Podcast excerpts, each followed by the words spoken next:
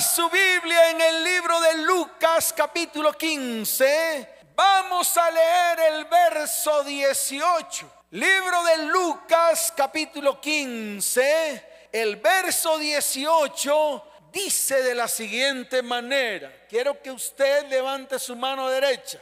Porque hoy vamos a dejar de ser pródigos. Vamos a dejar de ser qué?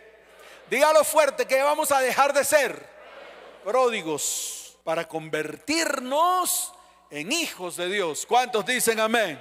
Dígalo fuerte conmigo. Me levantaré e iré a mi padre y le diré, Padre, he pecado contra el cielo y contra ti. Amén y amén. ¿Cuántos dicen amén? Dele fuerte ese aplauso al Señor. Fuerte ese aplauso.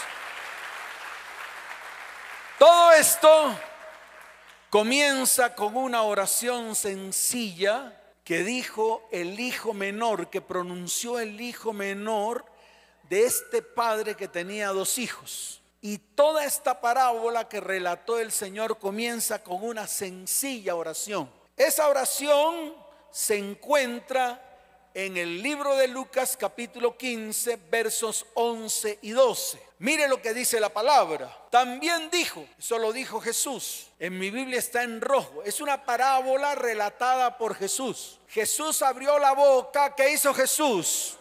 Abrió la boca y relató esta parábola. Usted tiene que entender la parábola. Porque muchas veces esta parábola ha sido mal interpretada. Entonces la palabra dice, también dijo, un hombre tenía dos hijos. ¿Cuántos hijos tenía el hombre?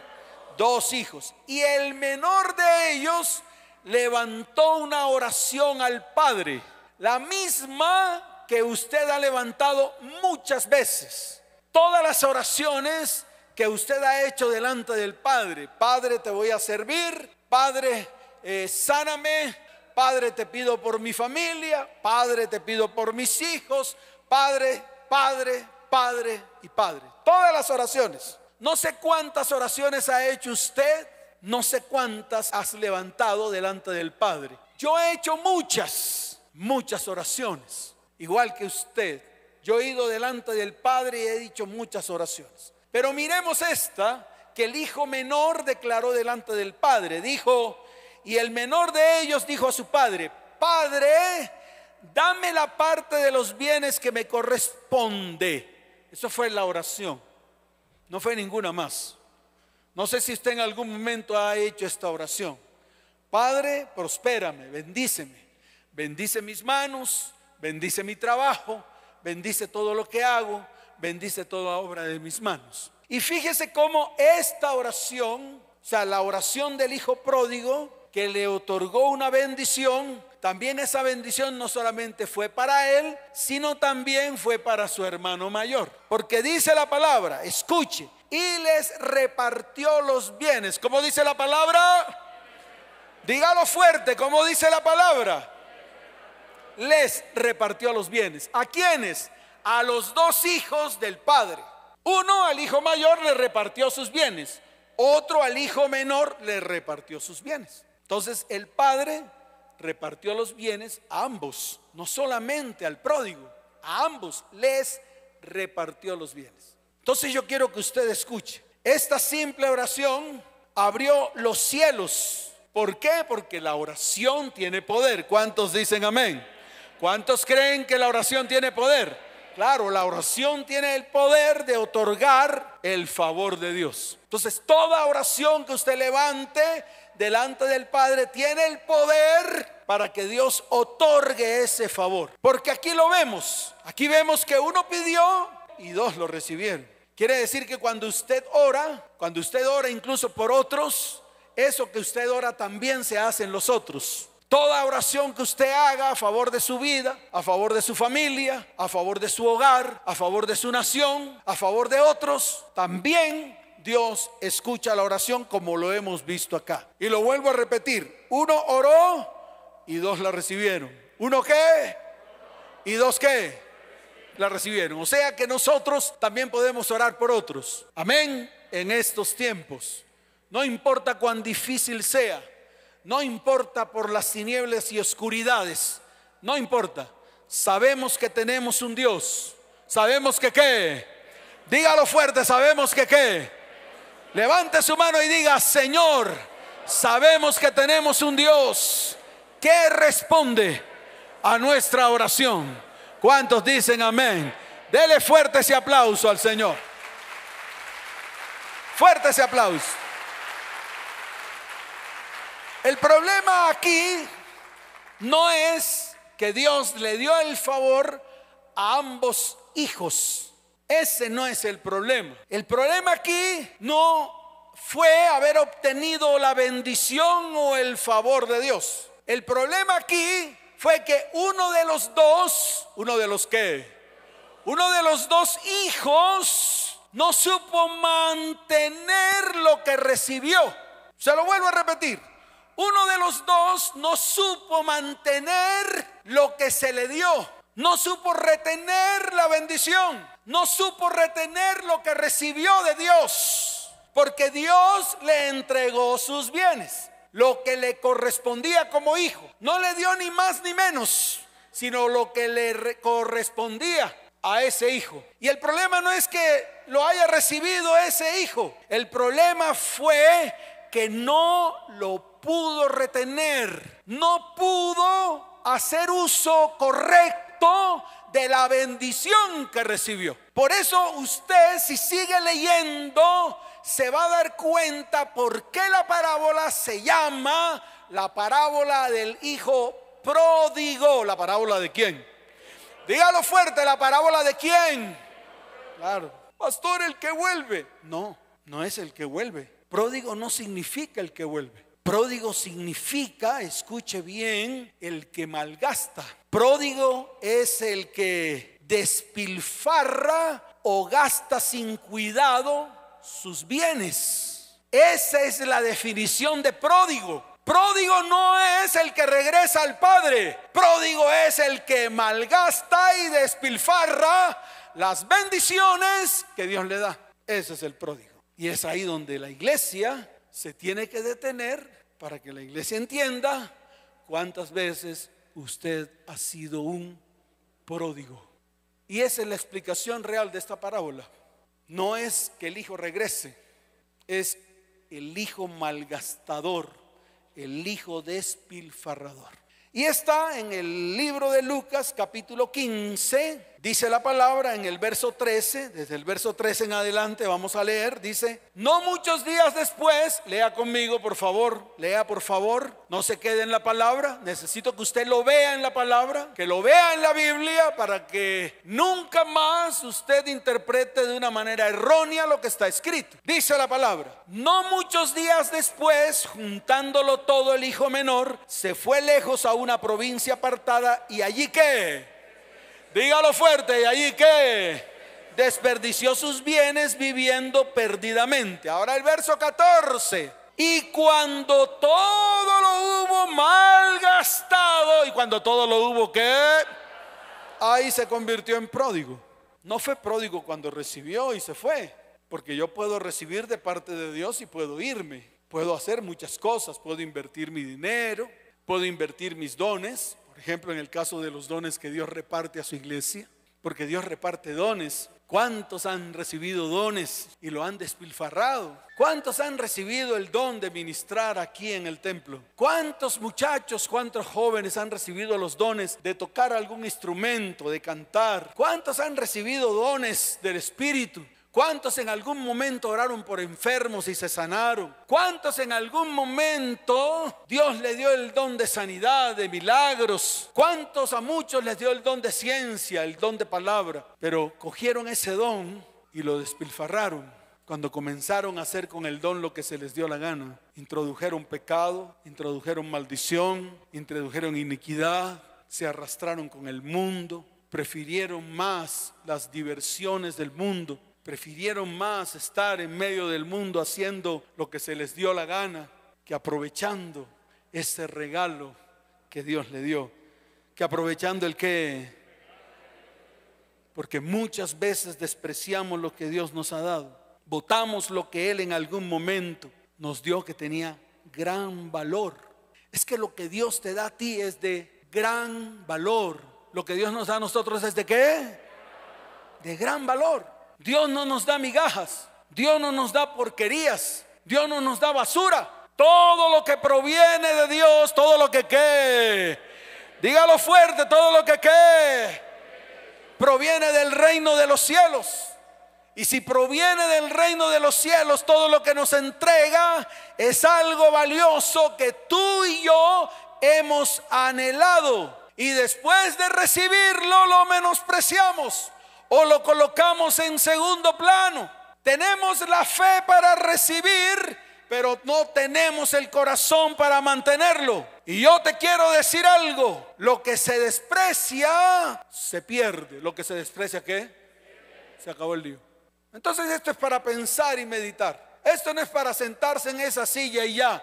Esto es para reflexionar y el primero que está reflexionando en todo esto soy yo. Porque Dios me ha dado mucho y muchas veces lo he menospreciado. Lo he dejado en segundo plano. He hecho cosas incorrectas que han manchado todo lo que Dios me ha dado. Por eso hoy, ¿cuándo?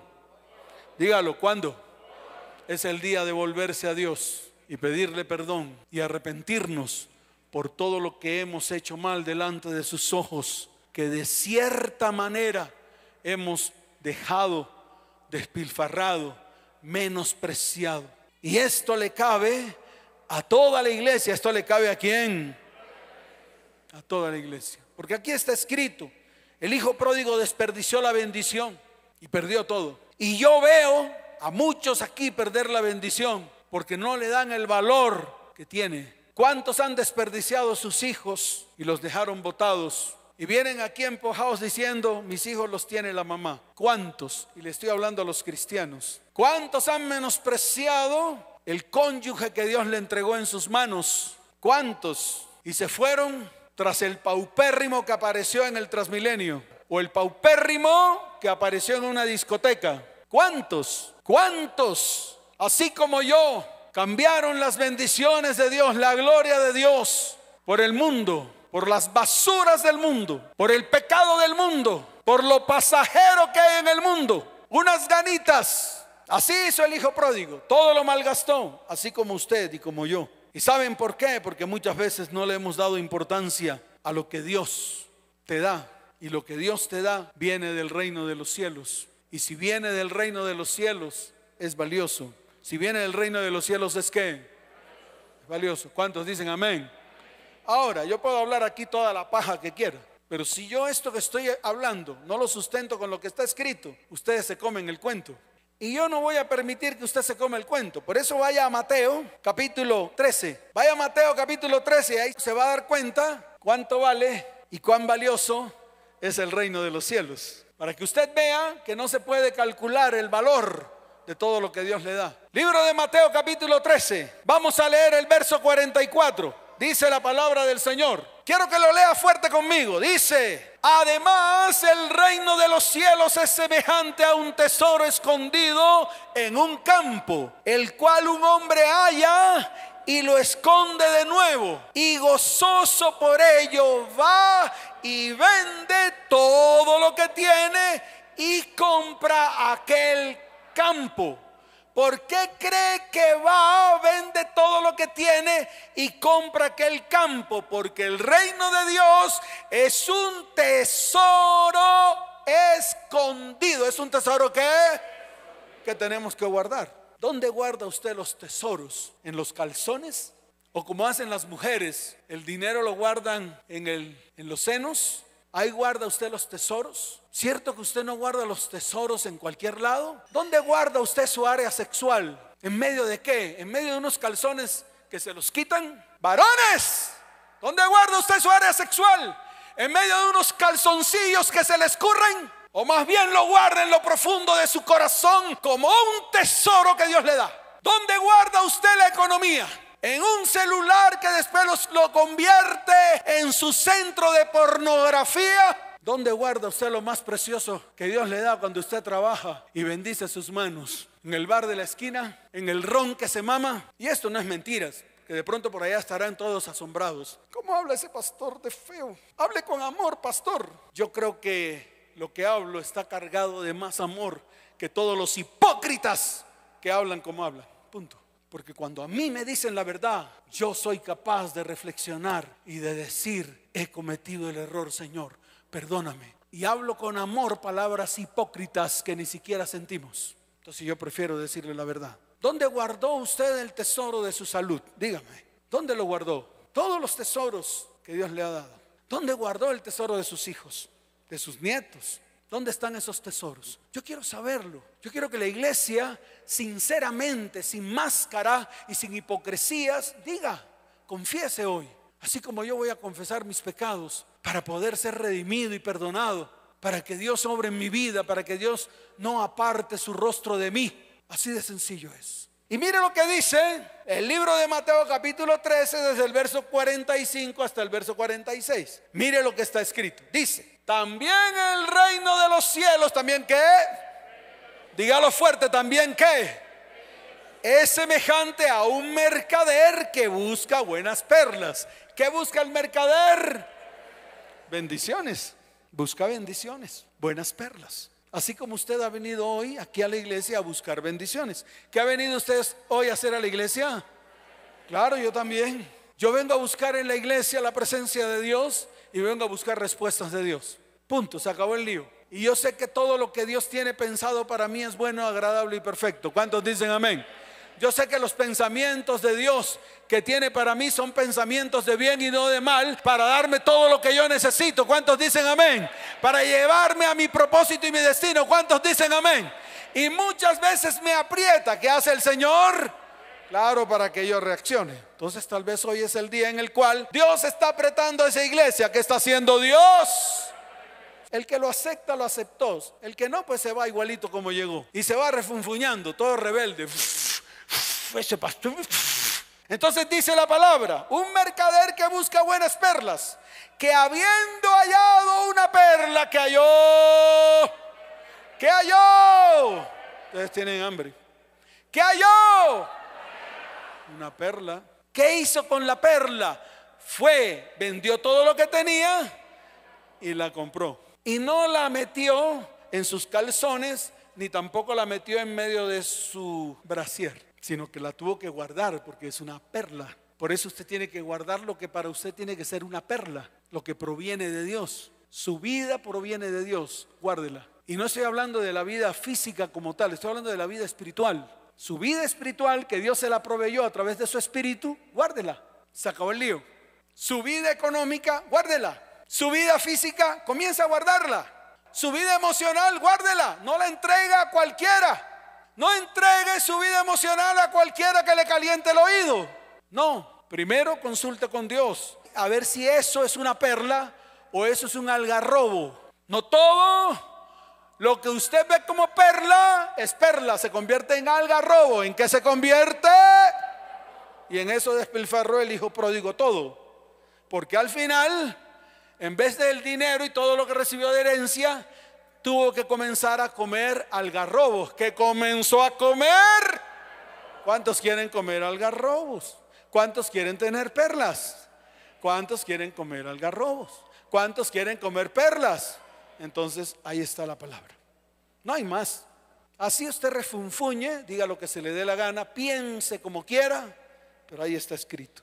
Todo lo que Dios te da son perlas, son tesoros escondidos que vienen del reino del cielo. Por lo tanto, son de gran valor. ¿Son de qué? Dígalo fuerte, ¿son de qué? Dele fuerte ese aplauso al Señor.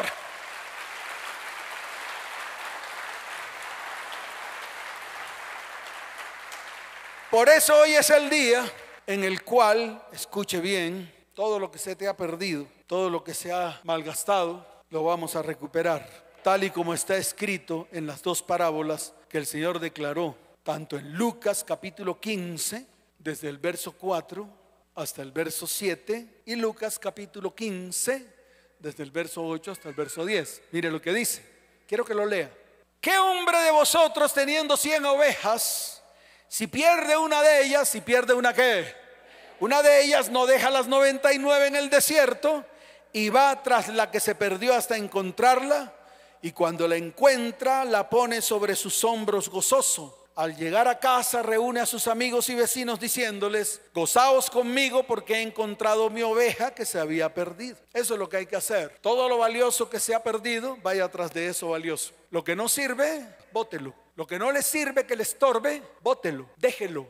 Y vaya por esa que le sirve, que es valioso, que es una perla o un tesoro escondido. Mire lo que está escrito más adelante, en el verso 8 del capítulo 15 dice, o oh, qué mujer que tiene 10 dracmas, si pierde una dracma, no enciende la lámpara y barre la casa y busca con diligencia hasta encontrarla. Y cuando la encuentra, reúne a sus amigas y vecinas diciendo, gozaos conmigo porque he encontrado la dracma que había perdido.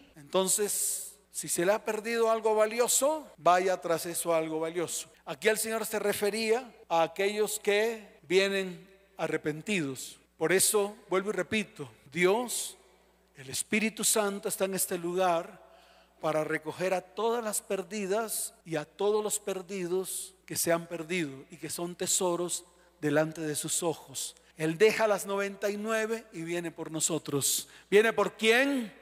Dígalo fuerte, ¿por quién viene? Diga, por ti y por mí, pastor. Él tiene sus monedas, se le perdió una, deja las monedas allá que tiene aseguradas y va y busca esa moneda perdida. Y esa moneda perdida somos tú y somos yo. ¿Cuántos dicen amén? ¿Cuántos dicen amén? Dele fuerte ese aplauso al Señor. Fuerte ese aplauso. Por eso, si has perdido o estás a punto de perder dones, ministerio, cosas que Dios te entregó, cosas espirituales que Dios te entregó, por haberlos desperdiciado o por haberlos menospreciado, es necesario que volvamos al primer amor. Hoy es el día de correr a los brazos de nuestro Padre Celestial. La palabra dice tus misericordias son nuevas cada mañana. Y hoy necesitamos esas misericordias que son nuevas cada mañana. Necesitamos el favor y las misericordias de Dios en nuestras vidas. ¿Cuántos dicen amén? Y le voy a hacer un breve resumen de aquellos que lo perdieron todo. Algunos lo recuperaron, otros no. Adán perdió el Edén. ¿Qué perdió Adán? ¿Y quién le dio el Edén? ¿Quién le dio el Edén? Dios. Esaú perdió su primogenitura porque la menospreció y la vendió y Dios le aborreció. Está escrito en Romanos capítulo 9, verso 13. A Jacob amé y a Esaú aborrecí. Sansón perdió la unción del Espíritu Santo y su fuerza por una mujer llamada Dalila. ¿Cómo se llamaba la mujer? No, no, no, no, no, no, no, no, no. Menciona el nombre. Menciona el nombre, varón, y usted, mujer, menciona el nombre. Vengan, no vengan con cuentos raros aquí. Apliquen la palabra, porque nos volvemos hipócritas siempre. Porque no le decimos la verdad a Dios. Lo voy a volver a repetir para que usted lo diga. Sansón perdió la unción del Espíritu Santo y su fuerza por una mujer o un hombre llamado. Ay, bien, eso se oye mejor. Eso se llama ser sinceros delante de Dios. Se llama confesión. Amén. Muy bien, sigo. Saúl, por obstinado y rebelde. ¿Por qué? Dígalo fuerte, ¿por qué? Por creer tener la razón. Y eso le pasa a la iglesia. Creen que tienen la razón con sus conceptos baratija. Creen que tienen la razón a la luz de la palabra. Cogen la palabra y la levantan a tramacazos y a golpes. Porque creen tener la razón. Y se vuelven rebeldes y obstinados. ¿Cómo se vuelven? Claro, y así está la iglesia de Cristo. Muchos rebeldes y obstinados creyendo en sus propios conceptos y teorías. Aquí, escuche bien que es importante que usted lo entienda. Saúl, quien fue obstinado y rebelde, porque a pesar de que Samuel fue a visitarlo para decirle que había cometido un error, él siguió diciendo que no. Y ese fue el problema de él. Y como siguió diciendo que no, cuando el profeta Samuel le decía que sí, no digas que no, hombre, por favor. Me duele lo que estás diciendo. Dice la palabra que Samuel lloró toda la noche por Saúl, porque no fue capaz de decirle a Dios, sí, me equivoqué, hice mal. ¿Cómo hago para restituir, para restaurar eso que hice mal? Eso le faltó a Saúl. Por eso, Saúl, escuche bien, Dios le arrebató el reinado. Se acabó el lío. El profeta Samuel le dijo a Saúl, no serás más rey de Israel. Y le arrancó el reinado. Dios rompió sus vestidos y dijo, así como se rompe mi vestido, así se rasgará tu reino.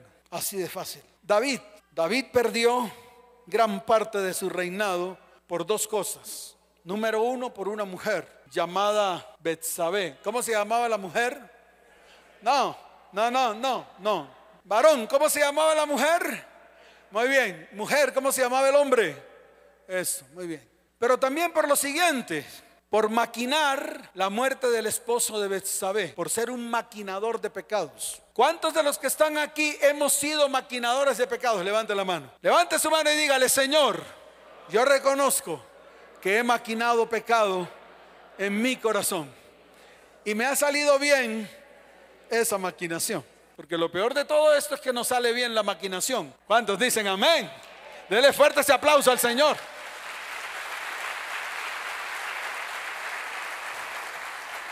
Mire, David murió y nunca supo cuánto más perdió. El profeta Natán le dijo, cuánto más te hubiera añadido Dios. Segunda de Samuel capítulo 12 desde el verso 7 hasta el verso 15. Lo puede leer en su casa para que también le dé tembladera. ¿Cuánto más te hubiese añadido Dios si no hubieras hecho lo que hiciste mal delante de sus ojos? ¿Cuántos dicen amén?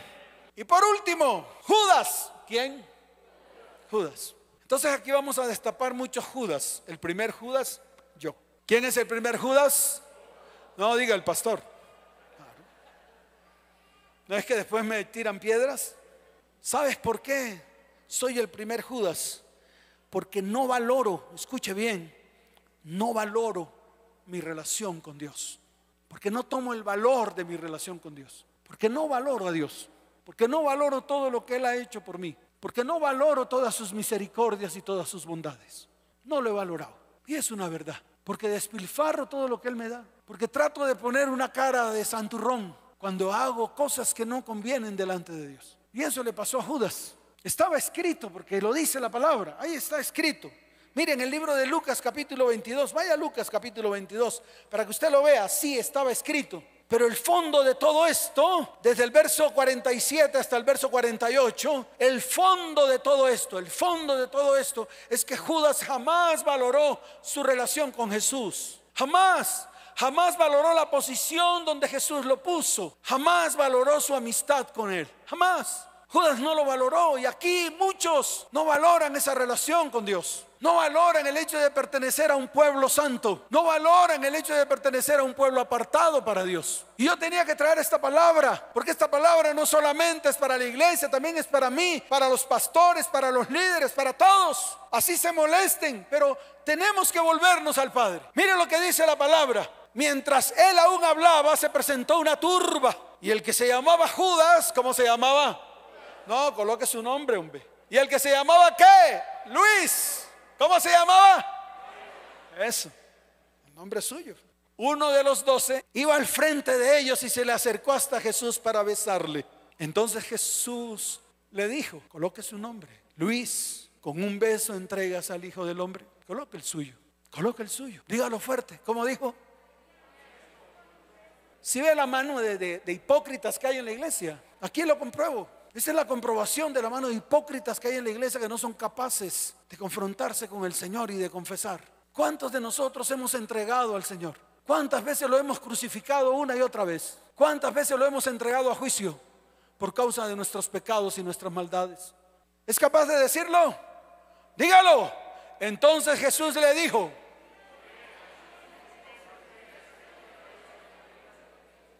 Luis, con un beso entregas al Hijo del Hombre. Vamos a colocarnos en pie. Pero escuche, de todos estos, de todos estos, solo dos de todos los que mencioné recibieron el favor de Dios. ¿Cuántos recibieron el favor de Dios? Dos.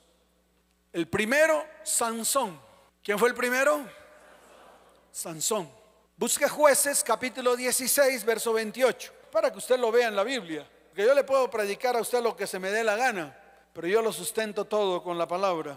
Jueces capítulo 16, verso 28. Mire lo que dice la bendita palabra del Señor.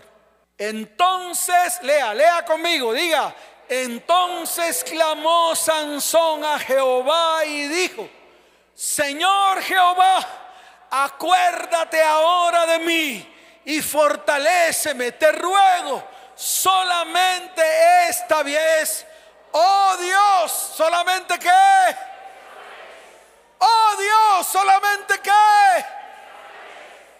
¿Cuántos quieren ir delante del Señor para que Dios se acuerde de nosotros? Eso es todo.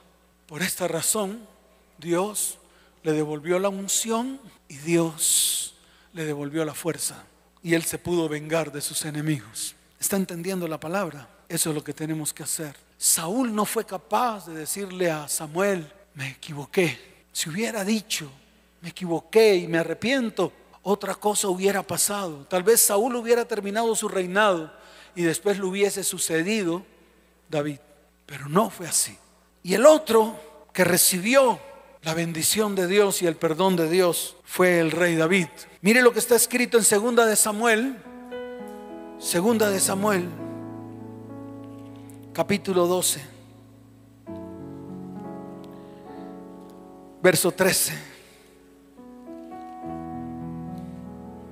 Mire lo que dice la palabra.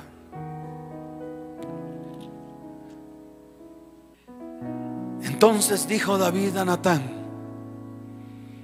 pequé contra Jehová. Y Natán dijo a David, también Jehová ha remitido tu pecado, no morirás. ¿Está viendo la diferencia? Esa es la diferencia. Confesó su pecado, se arrepintió escribió un par de salmos, el 32 y el 51.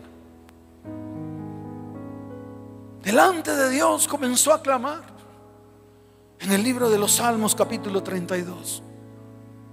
Ahí está escrito en la palabra. Vaya al libro de los Salmos y dígale, Señor, diga, Señor, hoy soy bienaventurado porque mi transgresión ha sido perdonada y mi pecado ha sido cubierto. Señor, hoy soy bienaventurado porque tú no me culpas de iniquidad. Señor, hoy es el día en el cual en mi espíritu no hay engaño. Mientras callé, se envejecieron mis huesos. Comencé a gemir todo el día. De día y de noche se agravó sobre ti mi mano se volvió mi verdor en sequedades de verano. Mas hoy diga, Señor, hoy declaro mi pecado delante de ti y no encubro mi iniquidad delante de tus ojos. Hoy confieso mis transgresiones a ti, porque anhelo, Señor, diga, Señor, hoy anhelo que tú perdones la maldad de mi pecado. Señor, Hoy levanto esta oración en el nombre de tu Hijo Jesús. Mírame, Señor, a través de Jesucristo. Mírame, Señor, a través del Señor Jesús que derramó hasta la última gota de su sangre en la cruz del Calvario. Y perdóname, Señor. Quita mis juicios Quita los argumentos que hay en medio de mi vida.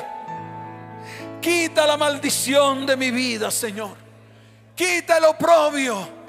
Señor, respóndeme con tu amor, con tu gracia, con tu poder y con tu misericordia. Padre, levante su mano al cielo. Cierre sus ojos. Y usted mismo anhele volver al Padre. Anhélelo. Dígale, Señor, hoy anhelo volverme a ti. Hoy anhelo, Señor, que tu misericordia se extienda sobre mi vida, sobre mi casa sobre mi hogar y sobre mi familia. ten misericordia de mí. Haz un milagro en mi vida. Actúa con tu gracia, con tu amor, con tu poder y con tu misericordia. Señor, extiende tu mano de bondad y de misericordia sobre tu pueblo. Por favor, Señor. Por favor, Señor. Por favor, Señor.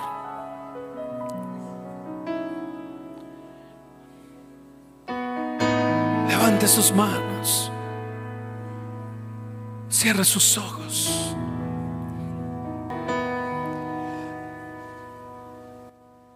Corro a los brazos de mi Padre.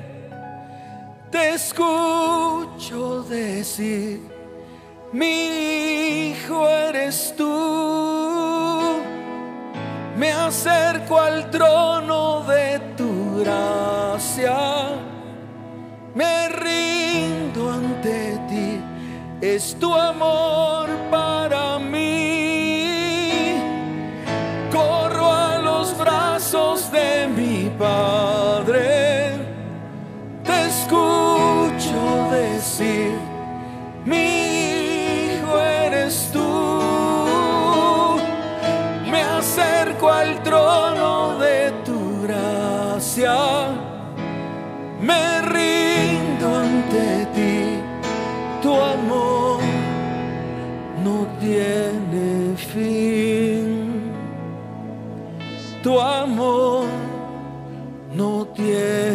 fin. Levante sus manos. Dice la palabra y volviendo en sí dijo, ¿cuántos jornaleros hay en mi casa? ¿Cuántos jornaleros hay en la casa de mi padre que tienen abundancia de pan y yo aquí perezco de hambre? Me levantaré, dígame levantaré e iré a mi padre. Y hoy, Padre, te digo, he pecado contra el cielo y contra ti. Ya no soy digno de ser llamado tu hijo. Hazme como a uno de tus jornaleros.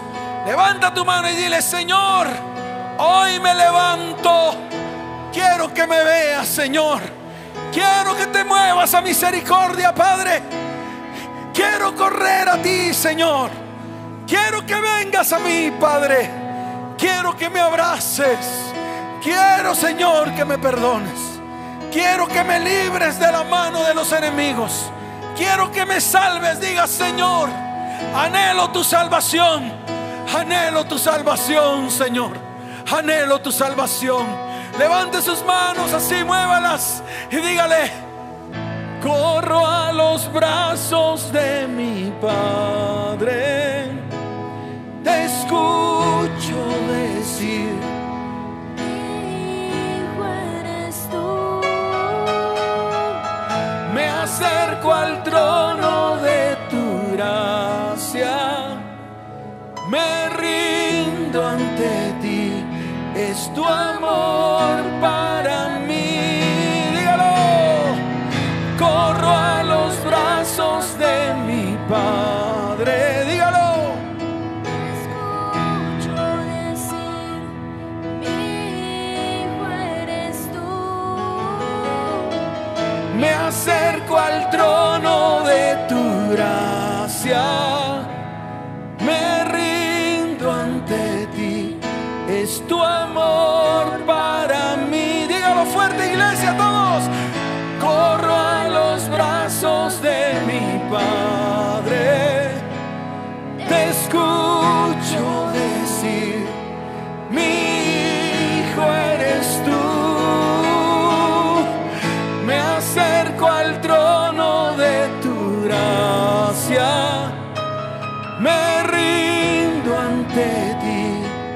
Tu amor no tiene fin. Levante sus manos y dígalo.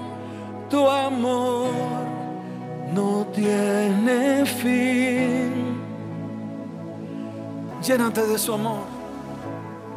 Levanta tus manos, iglesia, llénate de su amor. Dígale, Señor, gracias. Gracias. Porque la palabra dice,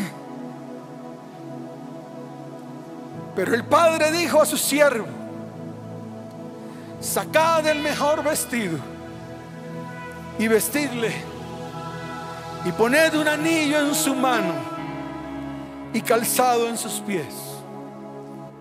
Y traed el becerro gordo y matadlo. Y comamos y hagamos fiesta.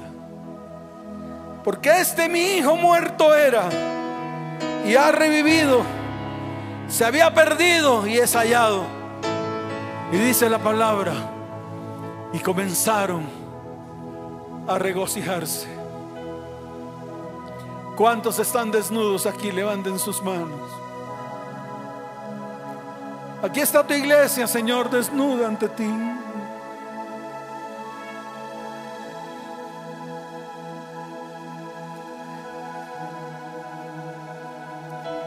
Colócanos el vestido de santidad, Dios.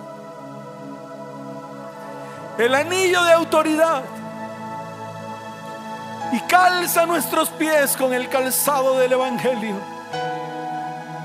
Para poder hacer tu obra, Dios. Sálvanos y redímenos, Señor, en este día. Aquí está tu iglesia y aquí estoy yo, Señor. Perdónanos por todo lo que hemos hecho mal. Perdónanos, Señor, y quita los argumentos. Y sálvanos, Señor. Levante sus manos al cielo y dígale. Corro a los brazos de mi Padre.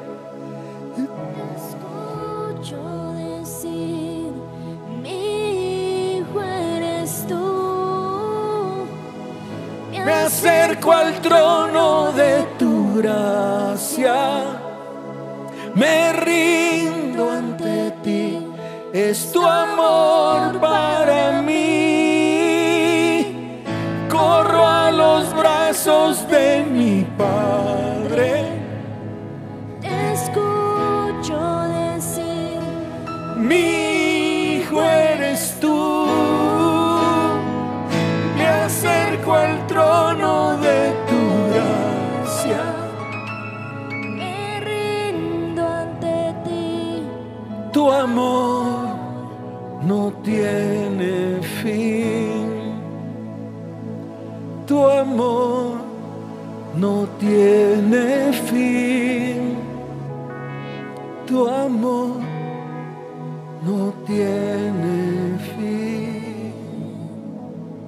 ¿Cuántos dicen amén?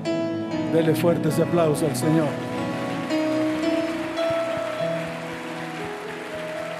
Quiero saber cuántos vienen por primera vez a esta iglesia. Si usted viene por primera vez, quiero que levante sus manos al cielo. Así, levante sus manos al cielo. Si lo invitaron hoy por primera vez, vengan aquí, es que quiero estar cerca. Vengan. ¿A qué le temen? ¿Por no le tuvieron miedo al mundo? A las basuras que hicimos. A eso es que hay que tenerle miedo. No acercarse a Dios. Nunca podemos tenerle miedo a acercarnos a Dios, porque Él siempre nos va a dar oportunidades nuevas. Él dijo, Padre, todo lo que me diste lo he cuidado y lo he resucitado, le he dado vida. Eso es lo que hace Él. Nos da vida cuando estamos muertos, nos da vida y nos bendice. Amén. Iglesia, extiende sus manos hacia ellos, inclinen su rostro. Voy a orar por ustedes. Inclina tu rostro. Digámosle, Señor, hoy presentamos estas vidas delante de ti. Padre, bendícelos, guárdalos. Te pido, Señor, que escuches sus oraciones y que hoy sean aceptos delante de ti. Padre, hoy los bendecimos y hoy pedimos al Dios de lo alto que toque sus corazones para que se vuelvan a ti. En el nombre de Jesús. Amén. Y amén. Dele fuerte ese aplauso. Ustedes son bienvenidos. Son bienvenidos. Les amamos. Amén. Sigan a Luisito. Él los va a llevar a un salón a anotar sus datos. Bendiciones para todos. Si tiene que recoger algo, hágalo rápido y venga rápido. Vaya, usted también tiene que recoger algo, ¿no? Vaya y recójalo, vaya. Y aquí le esperamos. ¿Cuántos dicen amén? ¿Cuántos dicen amén? Dele fuerte ese aplauso al Señor.